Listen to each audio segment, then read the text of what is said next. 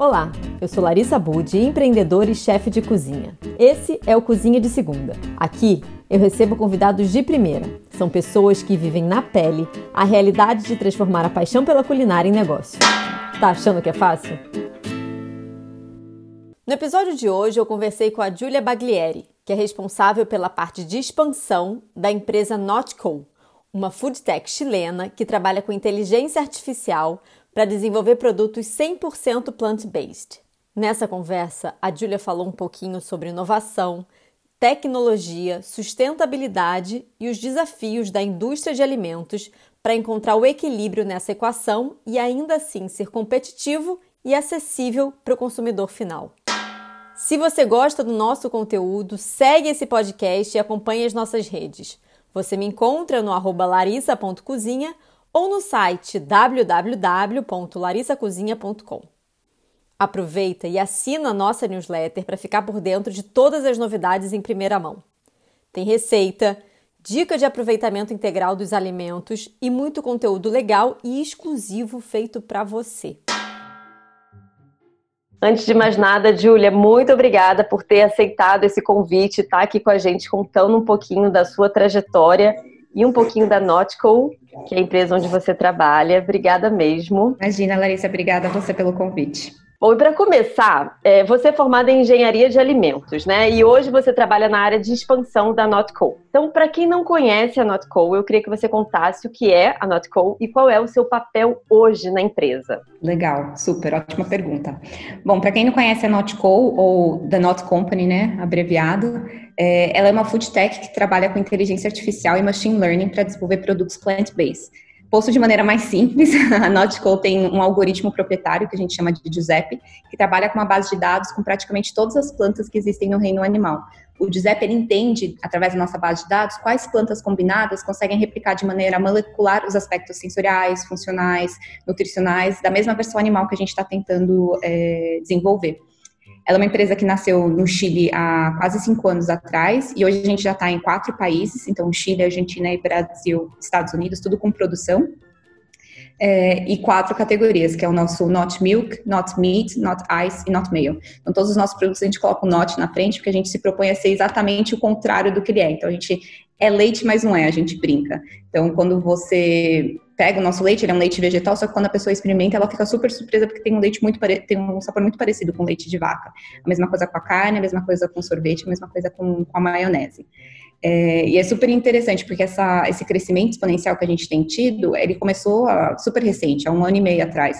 Quando eu entrei na companhia, que foi mais ou menos dois anos atrás, a gente só tinha maionese e só estava no Chile. Então, foi, foi super interessante viver essa, essa parte de, de crescimento, de growth super acelerado é, um pouquinho de mim, né? Então, eu sou engenheira de alimentos, eu falo que eu sou uma engenheira de alimentos é, bem fora da caixinha, para quem, quem me conhece. Eu acho que está muito linkado também com como eu sou como pessoa. Eu já morei quase 10 anos no exterior, então sou uma pessoa muito curiosa, super aberta, eu gosto de entender o diferente, e a minha trajetória profissional acompanhou muito isso. É, e aí, rapidamente, contando um pouquinho do que, que eu já passei, né? Eu trabalhei na Tetra Pak, foi minha primeira experiência, super bacana, uma empresa super reconhecida no mercado por embalagens e por maquinário de, de processing. É, trabalhei um, um, período na Mars, na Mars eu trabalhei mais com, com o lado de vendas e trade marketing, então tinha um lado bem comunicativo que, que eu explorei lá. E minha maior é, experiência profissional depois foi na Danone, então foi a empresa que eu considero a, uma escola praticamente. Então, eu trabalhei tanto com desenvolvimento de novos negócios e, e, bastante com a área de finanças, que, que eu brinco que, dependente de qualquer área que você vá depois, o que, que você vai fazer, você ter um, um backbone bem robusto em finanças, você entender, te torna super estratégica e, e, e consegue te dar uma visão do todo. E faz mais ou menos dois anos que eu entrei na Nótico, que nem eu comentei. E para quem já trabalhou em startup, ou quem está no ramo de startup, sabe que o seu papel, o seu job description é bem diferente do que você faz no dia a dia. Eu brinco que é, quando você está em startup é fazer um pouco de tudo. E no caso da Nótico é quase como fazer um MBA e ser pago para fazer, fazer as coisas que você faz. Então foi uma experiência, está sendo uma experiência incrível, aprendi muito. Quando eu comecei, a gente só tinha uma categoria, estava só no Chile, e agora um pouquinho menos de dois anos depois, a gente já expandiu para as categorias dos países que eu comentei, e meu maior papel dentro da empresa foi a da abertura de novos países e novas categorias. É, nesses dois anos, até para contar um pouquinho de carreira, eu já passei por três cadeiras diferentes e dois países diferentes. Então, a, acho que é o ritmo que a gente já conhecia em algumas empresas ser acelerado, em startup é, é 20 vezes mais. E hoje eu estou como Head de Growth e Expansion dentro da Nautical. E, ô, Júlia, você falou que você começou, né, trabalhando, estava só no Chile, e hoje vocês estão no Chile, Brasil, Argentina e Estados Unidos. É, uhum. Como é que é essa questão de você entender quais são as dificuldades, os desafios, entender também qual é a peculiaridade de cada um desses países, né? Você teve, é, enfim, quando você trabalhou na, na Danone, era um universo diferente, porque, assim, hoje eu aqui em Portugal, eu vejo que o Brasil por si só já é, tipo, um um país com extensões continentais, então o Brasil já tem uhum. cada uma das suas peculiaridades. Imagina fazer essa expansão para diferentes países. Como é que como é que é isso? Quais são os maiores desafios? Como é que é entender cada um desses mercados? Com certeza. Então, eu acho que eu separaria essa resposta por duas. Primeiro, tem sempre a visão do produto, depois tem a visão da, da abertura oficial do país, né? Então, acho que com o produto a gente tem que realmente entender a diferença cultural, diferenças de gostos, e levar tudo isso em consideração, porque tudo isso é, direciona qual vai ser, por exemplo, a categoria que a gente vai escolher para lançar, se a gente vai ter que fazer algum ajuste na categoria. Então, por exemplo, o América Latina, o Brasil até mais especificamente, tem um, um paladar muito mais doce, muito mais salgado. Então, quando a gente foi expandir para os Estados Unidos, a gente teve que levar isso em consideração para adaptar, porque os Estados Unidos já usam muito menos açúcar, eles têm lei contra açúcar. Então, toda essa parte de relação com o produto é super importante você analisar a cultura, o seu consumidor e entender qual que é o melhor produto para chegar lá, que a gente tem quatro categorias hoje, e quais são os ajustes que você tem que, que levar em consideração. Então, acho que esse é o, é o primeiro ponto que a gente pensa em produto. Quando a gente pensa em relação à abertura de processo de país, ele é, é quase como abrir uma nova empresa cada vez que você está abrindo um, um novo país, porque tem tem, tem muita coisa por trás. Então, por exemplo, acho que de todos os países que eu participei ativamente, abrindo, o Brasil com certeza foi mais burocrático, mais difícil. E, em compensação, quando a gente foi abrir os Estados Unidos, eu lembro que eu vinha com todos os, os nossos frameworks, o que a gente tinha que olhar, estava super preocupada com o time por causa de burocracia, e lá foi super rápido. Por exemplo, um CNPJ que demorou é, quase seis meses para a gente abrir no Brasil, é, nos Estados Unidos, o documento equivalente saiu em menos de uma semana. Então, são coisas assim que são muito particulares de cada país, que você tem que ter um bom time local para te ajudar a estruturar isso. A gente sempre trabalhou muito bem com escritórios de advocacia e contadores para auxiliarem a gente nos primeiros passos de abrir essa empresa oficialmente. E lógico que depois toda a sua estratégia, que está super linkada com o produto, tem que levar também em consideração os desafios do país. Então, é diferente eu fazer uma, um go-to-market, uma expansão, quando eu estou pensando num país que nem a Argentina, que é um pouco menor, versus o Brasil, que, como você mesmo comentou, ele é continental. Então, foi bem diferente nossa estratégia de entrada no Brasil. A gente focou muito mais em expandir primeiro para São Paulo, acertar São Paulo, depois começar a pensar em, outras, em outros estados e outras regiões. É, e algo parecido está tá acontecendo nos Estados Unidos. Então, a gente recentemente lançou com Whole Foods é, e eles estão presentes nos Estados Unidos inteiro. Então, a gente tinha um desafio de logística e o que, que a gente fez? A gente trabalhou junto com esse nosso parceiro para ele conseguir fazer a distribuição, porque os Estados Unidos também é continental. Então, particularidades como essa, super relacionada também com, com burocracia e, e, saber que não tem um, um, one size fits all, então um, uma solução mágica para abrir país para todo mundo, é super importante, mas é, é, acho que ter a experiência depois de ter aberto quatro países já te ajuda a criar pelo menos um, um checklist ou um framework de quais são as coisas que você precisa ter em consideração, os riscos e o que, que você precisa mapear. Então, isso foi super importante também. Ah, legal, bacana. É, e é muita peculiaridade também em relação a isso, né? Ao gosto, a, a hábitos uhum. alimentares de cada país. Também é um desafio essa parte, né? É, eu acho que essa, na minha opinião, deve ser é uma das maiores, porque é, a gente tem as categorias, mas não é que o produto está 100% pronto para o outro país. Então, na, nos Estados Unidos, a gente teve que brincar bastante com açúcar, a gente mudou um pouco o sabor do, do leite, porque o, o consumidor americano tinha um outro paladar. Então, levar isso em consideração é super crucial para o sucesso ou não do seu produto. E, Júlia, você falou que vocês estão em quatro países e quatro países com produção. É, hum. A Notco também é uma, é uma, empresa que, enfim, eu, eu, eu, quero que a gente fale também um pouquinho da parte da, de food tech, eu quero que a gente fale um pouquinho mais do, do Giuseppe, mas antes disso, é, a, a Notco é uma empresa que está muito ligada à sustentabilidade, muito preocupada com muito preocupada com isso, né? Tanto que é uma, uhum. todos os produtos são muito são, são produtos plant-based, né? Como você mesmo falou.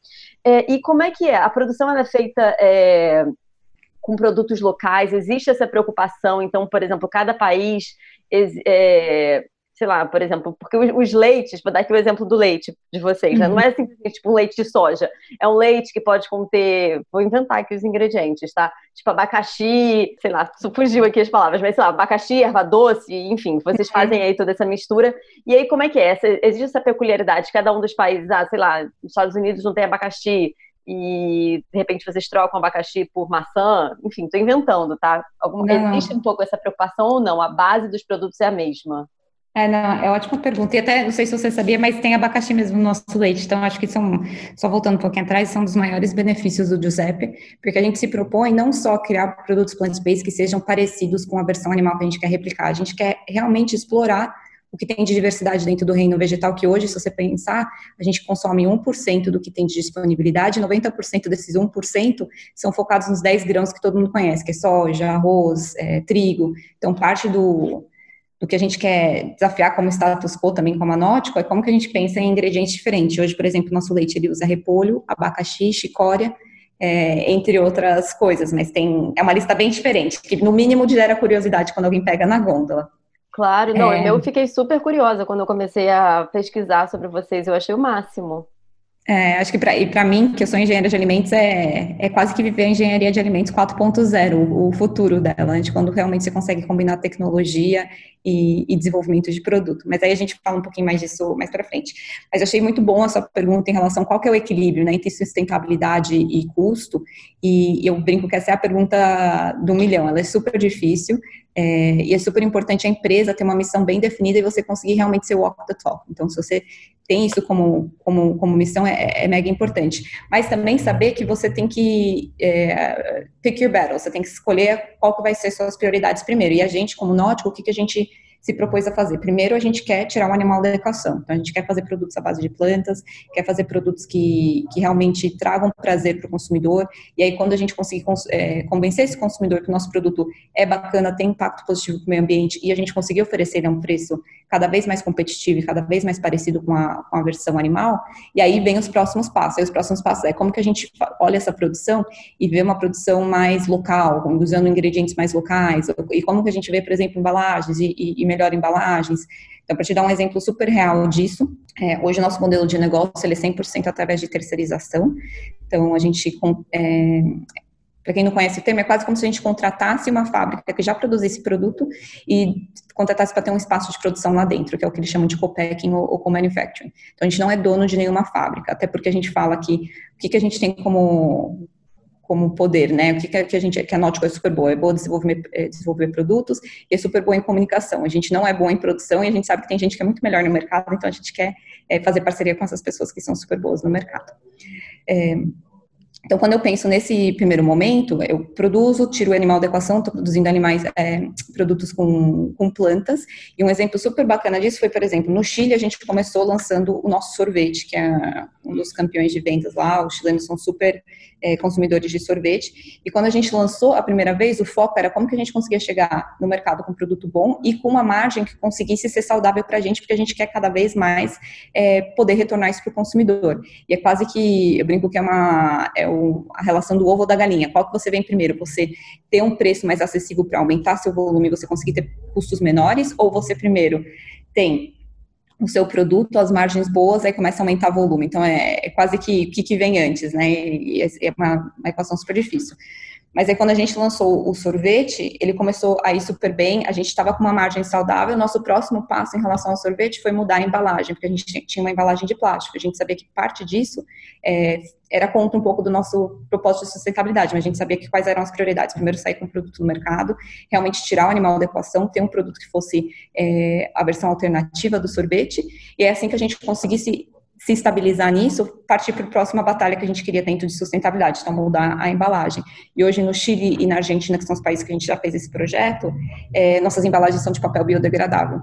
Então, eu, eu conto isso como exemplo porque eu, eu, realmente acho que a relação de custo e sustentabilidade é uma relação muito complicada, bem, bem difícil. A empresa tem que ter isso muito forte como missão, mas ao mesmo tempo, eu acho que nós, como consumidores, a gente tem que entender que são passos a passos que a, que a empresa está tomando. Ela não consegue de uma vez só lançar um produto 100% sustentável.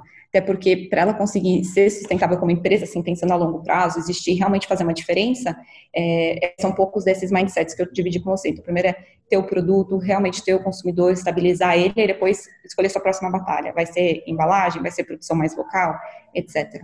É, é, um, é, um, é um desafio muito grande, assim, essa coisa uhum. da, da sustentabilidade. Eu estou aqui em Portugal tem quatro anos. E tem muita coisa que eu vejo que aqui é, não está muito evoluído, mas essa questão de ser local, de ser sustentável, já está, tipo assim, anos-luz do Brasil, sabe? E, E, e, mas, assim, é um desafio muito grande, eu digo até por mim mesmo, que faço coisas muito menores, né? E, cara, embalagem é uma coisa que, é, assim, custo com embalagem é muito caro. É muito caro. E isso é muito impressionante, assim. É o maior desafio que eu vejo, sabe? Sim, eu acho que o custo é super importante, 90% da razão, e também não tem tantas opções ainda no mercado de alimentos, porque o mercado de alimentos é muito particular. particular. É, você tem que ter testes específicos, não pode passar nada para alimento. Então, acho que tem uma mistura dos dois. O custo, quando você acha uma embalagem boa, é extremamente caro e fica super inviável, e ao mesmo tempo ainda não tem tantas opções no mercado, então você fica sempre mais limitado. E deixa eu te fazer uma outra pergunta que me veio aqui agora à cabeça, porque assim, ó, é, você, você é formada em engenharia alimentar, né? Eu fiz um mestrado uhum. em ciências gastronômicas. Eu já tive aqui em Portugal um restaurante que é vegan. E um dos, uhum. dos, grandes desafios quando você trabalha com produtos é, que não são de origem animal é você conseguir encontrar a textura perfeita desses ingredientes, desses uhum. ingredientes, sabe? E, e, até porque, assim, como a gente já está acostumada, por exemplo, a trabalhar com a manteiga ou creme de leite, são coisas que a gente já sabe, estão muito no nosso dia a dia. E eu queria saber se o produto de vocês existe um pouco dessa preocupação de conseguir, tipo, não só sabor, mas também estrutura de que se assemelhe ao, a ingredientes de origem animal, até para você poder uhum. desenvolver outros produtos, né? Sei lá, vai usar o leite para fazer, enfim, não sei, um creme brulee. Um sorvete, por exemplo. É, um sorvete, até mesmo sorvete. Como é que é isso? E como é que uhum. é em relação à conservação dos alimentos? Porque tem uma outra questão também que a gente sabe, que é quanto mais natural é um alimento, menos tempo ele dura. E uhum. como é uhum. que é feito isso em termos de distribuição? Porque numa empresa que vem crescendo, como é que é esse desafio também? Legal, então vou, vou separar por partes. A primeira pergunta, tá? Então, acho que é uma ótima pergunta, explicando um pouquinho do nosso processo é, de desenvolvimento de produtos, que eu acho que ele é super bacana e bem fora da caixa. Então, é, eu viro para o Giuseppe, por exemplo, e falo assim: Giuseppe, eu quero desenvolver um leite à base de plantas. Ele roda dentro da base de dados dele, comparando com a versão molecular que ele já sabe qual é o leite de vaca. Então, com isso, ele fala assim: putz, eu vejo que combinando abacaxi com repolho, com chicória, mais algumas coisas, e ele dá algumas fórmulas pra gente. Essas são as fórmulas que eu recomendo. Qual é o nosso próximo passo, que eu acho super interessante a maneira como a gente faz? A gente tem um time de chefes de cozinha dentro da Nautico. Então, esses chefes depois pegam essas fórmulas que o Giuseppe replicou, testa elas no nosso laboratório, nossa cozinha industrial, que a gente chama, e começa a dar feedback pro Giuseppe, ó, putz, quando você colocou, sei lá, beterraba, teve uma vez que ele mandou uma fórmula com beterraba, ficou gostoso, mas o leite ficou rosa, e coisas assim. Então, é com isso o Giuseppe vai aprendendo cada vez mais. E quando os chefes replicam esse produto dentro da, da, nossa cozinha, eles replicam pensando em tudo. Então, se é um leite, eu vou colocar ele no café, quero ver se ele espuma, quero cozinhar, fazer um, uma torta com ele, ver se funciona, é, e até outras coisas mais, né? Então, isso é uma parte super importante. E aí, depois disso, quando a gente testou e decidiu qual é a nossa fórmula oficial, aí vem a nossa segunda parte, que na minha opinião é um dos maiores desafios. É como que a gente pega algo que foi produzido na nossa cozinha industrial e depois escala isso para uma versão industrial, sabendo que a gente não tem fábrica, então a gente tem que se adaptar para a fábrica do nosso parceiro. E aí o time de e o time de operações faz um trabalho incrível, que é realmente pensar fora da caixa e entender como é que a gente adapta a fórmula para isso. Dando um exemplo para você, é, no começo, quando a gente estava desenvolvendo o nosso leite, o repolho que a gente usava era água do cozimento do repolho.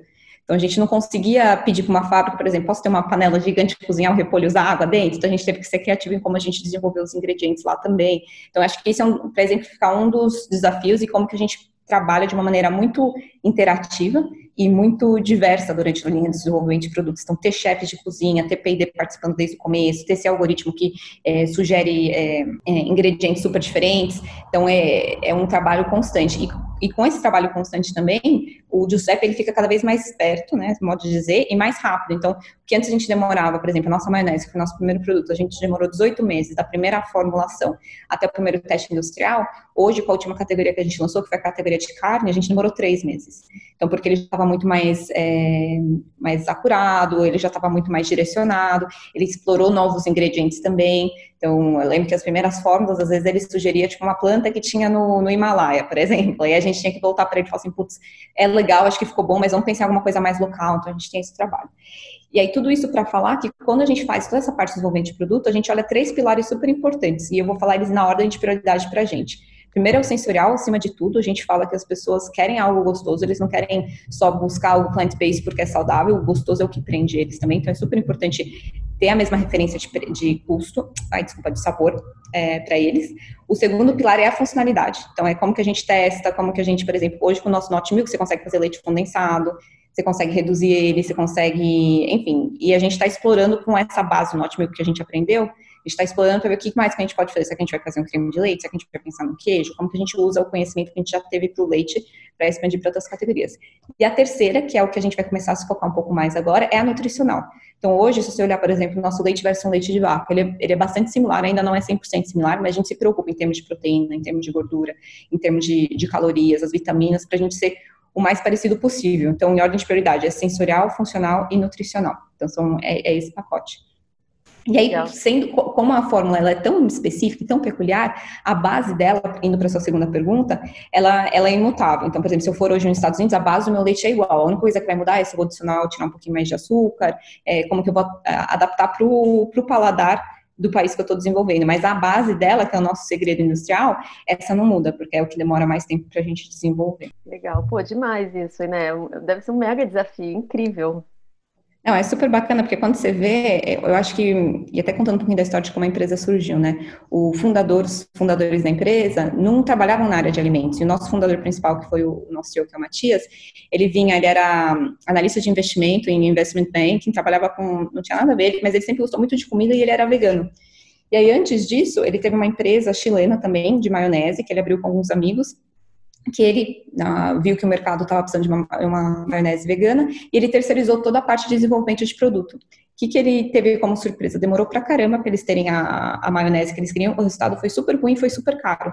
E aí para ele veio um estalo, ele falou assim, como que eu tenho do outro lado uma indústria que nem a farmacêutica, que tem tecnologia super de ponta, consegue, se quiser, isolar uma molécula super específica, e quando eu olho a indústria de alimentos, a inovação que ela tem é, é se eu vou mudar de formato de embalagem, se vai ser em vez de morango, por exemplo, um, um iogurte ao invés de morango vai ser um iogurte de é, carambola, por exemplo, e se eu vou colocar mais ou menos açúcar. Então, a inovação era muito baseada nisso, não tinha é, disrupção quando eu penso nos ingredientes que eu vou usar. Então, assim, como que eu nunca pensei, por exemplo, em usar um, um abacaxi ou um, um, um, repolho? Por que não, né? E esse por que não, que a gente até brinca que é o, o nosso DNA, o why not, é, é, o que levou a gente, a, é, é, o que levou ele a, a criar a empresa. Ele saiu, deu o exit da empresa que ele estava na época, se juntou com os outros dois fundadores, ele, e ele contou um pouco, ele falou assim, putz, eu quero entender todas as outras plantas que existem, quero conseguir explorar elas, é, e quero conseguir ser muito mais rápido para desenvolver produtos. Tanto é que a Nauticon, no início, a ideia original dela, ela nasceu mais como um R&D powerhouse, com, com o intuito de desenvolver produtos mais do que realmente vendê-los. Só que aí a gente percebeu que para entregar a nossa missão, que era ter mais sustentabilidade nos produtos, a gente tinha que estar com os produtos na rua, porque muitas vezes a gente fazia algum outro é, desenvolvimento para alguma empresa e, e, acabava ficando de lado essa parte de sustentabilidade, a parte de plant-based. Ô, Júlia, e assim, ó, é, a Notco hoje é uma food tech, né? Você já trabalhou na Doni, que é uma empresa muito grande, e hoje você está na Notco, que é uma empresa que você diz que é pequena, apesar de estar em quatro países. Uhum. É, como é que é a diferença entre trabalhar numa food tech, que é, e assim, food tech também é um termo que nasceu, assim, eu comecei a ouvir esse termo, sei lá, se, se eu digo há dois anos, é, talvez seja muito até, sabe? Uhum. É, como é a diferença de trabalhar em, nesses, em, em, empresas, assim, numa startup, né, e numa empresa mais consolidada. Uhum. E eu vou pegar aqui um gancho também, são duas perguntas um pouco diferentes, mas eu vou pegar aqui um pouco um gancho do que você estava falando. E o que, que você acha que é inovação quando a gente fala em alimentação hoje em dia? Uhum, legal. Não, ótimas perguntas. Acho que a, a, primeira, né, só explicando um pouquinho do que é Food Tech, ela é bem a tradução do nome, então é uma empresa que trabalha com alimentação e que também tenta usar tecnologia para resolver esses problemas da alimentação. É, não quer dizer que toda Food Tech tem, ali, tem, tem tecnologia, porque o, o, termo acabou ficando um pouco mais explorado. Então hoje, se qualquer startup trabalha com, com alimentação, eles estão acabando chamando de Food Tech, mas na essência a, a, ideia original é que eram startups ou empresas que trabalhassem tanto com comida e que tivessem é, tecnologia por trás. E eu concordo com você, acho que eu comecei a ouvir esse termo, na verdade, quando eu fui para a Nótica, foi quase uns dois anos atrás, antes eu nunca tinha ouvido. Inclusive, eu que fiz engenharia de alimentos, quando eu penso no que eu estudei há, há mais de 10 anos atrás, é super disruptivo o que a gente está vendo hoje, né? Então, é, é bem interessante quando eu penso de diferença de cultura, que isso é uma das coisas que bastante gente me pergunta, eu acho que assim, eu tive muita sorte, que a Danone ela tem uma cultura muito diferenciada, uma cultura muito ágil, uma cultura menos hierárquica, uma cultura muito de menos processos. Então, eu sinto que a minha adaptação para a Nótico, ela não foi tão, tão difícil, porque eu já estava muito acostumada com esse ambiente mais mais incerto e mais ágil. Mas dito isso, nunca não dá para comparar. Realmente, apesar da Danone ser tudo isso que eu comentei, uma cultura super aberta, é diferente você estar tá numa empresa que tem 5 mil colaboradores de quando eu comecei, que eu estava numa empresa de 30 pessoas. Então, é, uma, é, é realmente aquilo de faz tudo, super mão na massa, você tem muita autonomia, porque tem muita coisa para fazer, então todo mundo toca um pouco de tudo, é, tem muito menos hierarquia, então as coisas acontecem com uma velocidade extremamente mais rápida, né? E a visibilidade que você tem, tanto você ter a visibilidade do processo inteiro, então saber como que desde o começo é, produz o alimento, como é que chega e qual que é a sua participação nisso, então de uma maneira muito mais clara, que às vezes dentro de uma empresa grande é, é, é muito mais difícil de chegar a isso, e também a visibilidade do seu trabalho com os outros, então tipo o reconhecimento também acontece muito mais rápido, erros são vistos muito mais rápidos, então eu sinto que essas são as principais diferenças, a, diferenças, a velocidade, a autonomia e ter essa, essa ideia, esse mindset bem mão na massa, né? Então, lá tem que começar tudo do zero. Por exemplo, a gente teve que instalar SAP, a gente teve que pensar em como que a gente ia fazer as entregas, como que ia ser logística, que é coisas que quando você entra numa empresa grande, isso já está rodando. Você só pega o processo e continua fazendo do jeito que estava fazendo. Agora, é o contrário, como que você monta isso do zero? eu nunca tinha pensado como que instalaram SAP na Danone, toda a dificuldade que teve por trás disso, ou toda a dificuldade que tem, talvez, através de atrás de você entregar uma caixa de produto para um, um cliente. Então, esse lado é super interessante e ele é muito mais 360. Aí você tinha feito mais uma pergunta, né, eu, Larissa? Eu, perguntei sobre inovação. O que, que você considera inovação é, no mercado hoje? E até assim, é, é isso, porque a Notco é uma empresa super inovadora, né? Mas assim, a Danone, sem dúvida, também passou, como outras grandes também passaram por N processos de inovação que foi necessário uhum. também, né? Porque eu acho que a, a, a indústria de alimentação ela precisa estar em constante desenvolvimento, ainda mais assim, quando você está falando de, da indústria, né? Não é uma coisa muito grande. Ah. Eu, sei lá, eu acho que quando você fala também em alimentação, trabalhar com alimentação, você está falando em trabalhar com logística, sabe? O dia que eu entendi isso, assim, mitos foram quebrados e. então, assim, eu acho que é isso. Eu acho que a inovação precisa estar muito presente nessa indústria. O que, que você acha que é inovação hoje em dia? Quais são os desafios de inovar nessa área que pode, de alguma forma, parecer um pouco saturada também? Legal. Não, eu acho que tem. A inovação é um termo muito amplo, você consegue pensar de diferentes maneiras. Eu gosto sempre de começar pensando no consumidor. Então, como que você consegue ser uma empresa que realmente está escutando o consumidor, que realmente está perto, que consegue mudar rápido se precisar? Então, dando um exemplo da Nótico, que eu acho que a gente fez um trabalho bem bacana. É, a maionese foi nosso primeiro produto, é uma categoria muito consumida no Chile, inclusive, a título de curiosidade, os chilenos são, é, são os terceiros, o terceiro país que mais consome maionese per capita no mundo, então eles são, adoram maionese. Não sabia. É, eles são super. Eu, por exemplo, quando fui morar lá, não tinha gosto por maionese e acabei hoje voltando, eu coloco maionese em tudo. Então, foi uma cultura que eu adquiri. Mas tudo isso para contar que, como a maionese era tão forte, a gente rapidamente explorou diferentes formatos. E um dos formatos que muitos concorrentes tinham no mercado é o que eles chamavam de blister, que é quase que aquele single serve, você só usa uma vez e que gera muito resíduo. Quando a gente lançou, assim, no dia seguinte, a gente lançou no Instagram, os nossos consumidores caíram matando em cima. Falaram assim, putz, vocês, com toda a particularidade, estão fazendo é, porções individuais, com plástico, como assim? Meu, a gente realmente reconheceu, falou assim, a gente errou, a gente foi atrás de, de ter outros formatos, na semana seguinte a gente descontinuou o produto. Então, acho que essa velocidade, essa, esse contato com o consumidor, escutar ele, é super importante. E é uma parte muito forte dentro da inovação. Então, acho que esse é um, é um dos lados. O segundo lado é toda a parte da, do supply chain, né? Então, como que eu penso diferente nos ingredientes que eu estou usando? Como que eu penso diferente na maneira de fazer as coisas? Porque inovação não é só ter um produto inovador. Às vezes, uma maneira diferente de fazer o produto também já é inovador. Por exemplo, nosso jeito de achar uma maneira diferente de fazer produto foi ter uma base de dados para a gente conseguir não sempre só olhar os mesmos ingredientes que todo mundo estava olhando. Então, essa foi a nossa maneira inovadora de, de, de, pensar. E o terceiro, depois que você pensou no, no, produto, depois você pensou no supply chain, a maneira inovadora também é de como você tem uma cultura, né, fora da caixa. Como você tem uma cultura que as pessoas é, se sintam donas, que elas consigam tirar projetos do papel, que elas sintam que elas possam falar as ideias delas sem nenhum julgamento, realmente desbravar, que eu, acho, eu adoro essa palavra, que eu acho que ela representa muito o momento que você tem que estar dentro da startup. Então, essas são as três vertentes que eu, que eu penso na, na hora de inovação. E, para mim, a base de inovação, isso é uma opinião muito pessoal minha, é a colaboração. Então, é a colaboração com o seu consumidor, é a colaboração com o seu fornecedor, pensando como é que você pode fazer diferente, é a colaboração com o seu é, colaborador, no caso. Então, é, é, realmente ter essa, essa relação ganha-ganha e muito mais aberta, que eu acho que é, para mim, o próximo passo da indústria é como que a, a gente tem a visão menos de concorrente e mais de, de ajuda mútua. Então, por exemplo, a Nautical, ela não está aqui com o propósito de roubar share de alguém que já está na área do plant-based. Eu não quero, por exemplo, pensando no Brasil, eu não quero roubar o share de silk, não quero roubar o share de a tal da castanha. Eu quero sim aumentar o pedaço da. Eu quero sim aumentar a torta, que aí meu pedaço automaticamente é, aumenta. Eu quero deixar a categoria plant-based mais forte. Eu quero que as pessoas consigam ter acesso. Eu quero junto conseguir diminuir, por exemplo, as diferenças tributárias que a gente tem entre uma versão animal e uma versão vegetal. Então, eu penso que esse esse, essa maneira de pensar é o futuro, que ainda não está 100% enraizado, que a gente vem de, de, gerações passadas, ainda que são que era muito era competição, era um ou outro. Então, eu acho que quando a gente conseguir fazer essa migração, vai ser um outro lado bem inovador da indústria de alimentos, na minha opinião. É, isso também é uma forma de você amadurecer o mercado, né? Tanto o mercado de, de, de players, né? Quanto o mercado consumidor também, eu acho. Uhum. Com certeza, com certeza até para você conseguir ter mais acesso a, a eles. É, para mim, a base, colaboração é a base de tudo. Inclusive, assim, fugindo um pouco do lado de, de alimentação, tem uma empresa que está fazendo um trabalho super bacana no Brasil, bem voltada para essa parte de inovação e colaboração com o consumidor, que eles trabalham com produtos de beleza, que chama Salve. E todos os movimentos, ah, é super bacana. E todos os movimentos, 100% deles é feito em colaboração com, com o consumidor. Então, isso mostra como cada vez mais esse movimento está acontecendo e ele é super importante. Até porque o consumidor de hoje é muito diferente do consumidor de, às vezes, até um mês atrás. A gente está muito mais dinâmico, está mudando muito mais rápido, a gente está muito mais conectado. Então, tem que estar tá, é, linkado com esse novo modo de fazer de hoje em dia.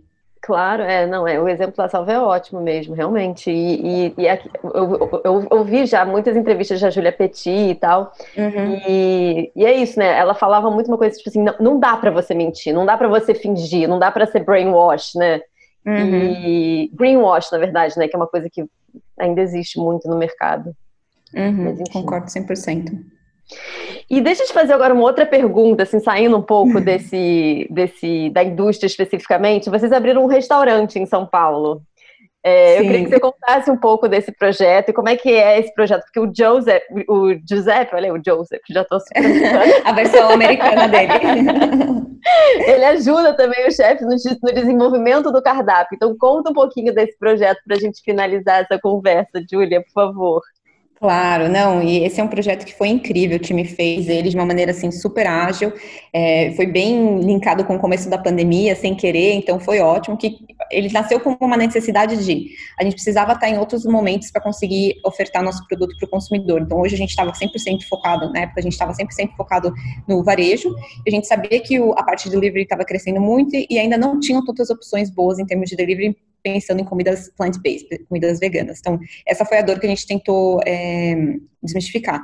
Só que, posto isso, na época que a gente lançou com o, o nosso restaurante, com a Inot, que a gente fez uma parceria também, de uma maneira bem, bem colaborativa para a gente usar a cozinha de alguns parceiros nossos, a gente ainda não tinha todos os os produtos que a gente precisava. Então, a gente ainda não tinha a carne que a gente acabou desenvolvendo especificamente para o restaurante, especificamente para o consumidor brasileiro. A gente ainda não tinha, por exemplo, é, queijo, então, muitas coisas a gente ainda não tinha, a gente teve que desenvolver junto com os chefs, mas o, a, a, maior base, que era a maionese, o sorvete, o leite, foi o que guiou a gente no que a gente foi fazer. Então, por exemplo, hoje, é, alguns dos, dos, pedidos, os números, usam é, o nosso notebook para fazer queijo. Foi uma coisa que a gente foi descobrindo quando, quando a gente foi testando dentro da cozinha e experimentando isso junto com o Giuseppe. A nossa carne, que a gente já tinha uma ideia da formulação que a gente estava usando no, no Chile e, e, na Argentina, a gente conseguiu fazer de uma maneira muito mais dinâmica para lançar dentro do, do restaurante. E aí eu, eu brinco que aqui o desafio foi o contrário, porque a gente já estava com todas essas categorias, a gente já estava com um mindset industrial, né? Então, como que a gente faz o nosso hambúrguer pensando que ele vai ter que ser industrial? Como é que a gente faz o nosso é, sorvete pensando que ele vai ter que ser industrial? O nosso leite pensando que ele vai ter que ser industrial? E aí lá a gente fez o contrário, voltou para a cozinha, né? Então, como que eu faço meu hambúrguer sabendo que é, ele vai, vai moldar o hambúrguer lá na hora? Não necessariamente ele vai receber a versão industrial do nosso hambúrguer. Como que eu faço um queijo sabendo que ainda não tenho queijo? Como é que eu exploro o que eu já tenho hoje de, de not milk ou, ou para fazer outros molhos. E uma participação essencial para a abertura desse projeto foi a gente ter esse time de chefes de cozinha dentro da, da Nótico, que conhecem muito o nosso produto. E, sim, é, é, uma delícia quando a gente estava no escritório, porque diariamente você recebia diferentes receitas para testar e dar sua opinião, fazer essa maneira, essa maneira colaborativa que a gente estava falando, a gente fazia muito internamente. Eu brinco que eu sinto falta do chegar no, de manhã e às vezes ter uma bolacha que eles tentaram fazer com not milk e à tarde ter, sei lá, um cream cheese que eles testaram. E às vezes são produtos que não estão nem no nosso pipeline, mas eles fazem para constantemente estar tá desenvolvendo o Giuseppe e ele está sempre antenado e buscando é, soluções diferentes para texturas diferentes e, e funcionalidades diferentes. Ah, legal, máximo, muito bom. E por último, será que vocês vão para a Europa para eu conhecer o nosso?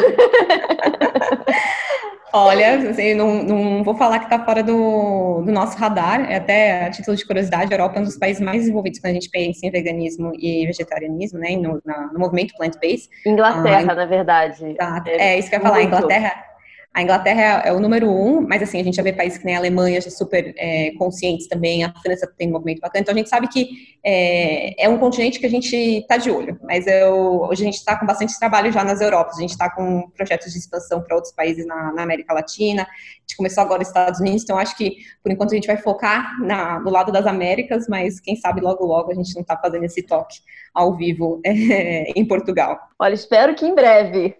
Júlia, muito obrigada. Adorei, de verdade. Você é muito simpática e a história da Náutico é muito bacana também. Eu estou muito curiosa. Queria conhecer o Giuseppe, mas. É, todo mundo sempre fala assim: ai, e o Giuseppe, posso marcar uma reunião com ele? Eu falo assim: ah, se ele fosse uma pessoa de verdade, ele ia ganhar o empregado do mês todo mês, porque é super criativo, ele trabalha super duro. ele é. Com ele não, não mas... vai ter tempo ruim. Não tem um tempo ruim, tá tudo certo, tudo certo. E às vezes até me pergunto, falo assim, putz, você acha que o futuro do engenheiro de alimentos está está em risco com tecnologias assim nascendo? Aí eu realmente acho que não, porque a relação com o Giuseppe é muito colaborativa, ela precisa do humano, assim como a gente está precisando dele para pensar fora da caixa. Então é uma relação muito é, de simbiose, Então eu não acho que o engenheiro de alimentos está tá fadado a assumir, o que eu acho sim que o engenheiro de alimentos tem que começar a se inovar mais e pensar em tecnologias diferentes e, e realmente ter isso dentro da graduação, que não foi uma coisa tão forte que eu tive, por exemplo. Mas eu acho época. que, ó, todas as áreas, sabia? Não é só, uhum. assim, eu, eu vejo isso, é, são todas as áreas, assim, desde o jornalismo, sabe, até, uhum. é isso, aos engenheiros, porque todo mundo está precisando se reinventar e eu acho que também, enfim, agora já no lado mais filosófico, esse ano chegou uhum. aí para isso. É, não, esse ano o pessoal até brincava, ah, quem que trouxe inovação na sua empresa? Foi a área de marketing, foi operações ou foi o Covid? Aí todo mundo, Covid. É. É, teve esse lado, realmente, que, que tirou a gente da zona de conforto, que é importante. Muito obrigada, de verdade, amei. Adorei. Imagina, eu queria agradecer também o convite, a deixar aberto se alguém também tiver dúvida, quer bater um papo. Eu acho super importante essa troca, então dentro da Nótico a gente super incentiva. E, e agradecer o momento da gente conversar e quem sabe logo logo a gente também não está aí na Europa. Muito obrigada pela sua companhia. Eu sou Larissa Budi e encontramos por aqui no ano que vem. Até lá!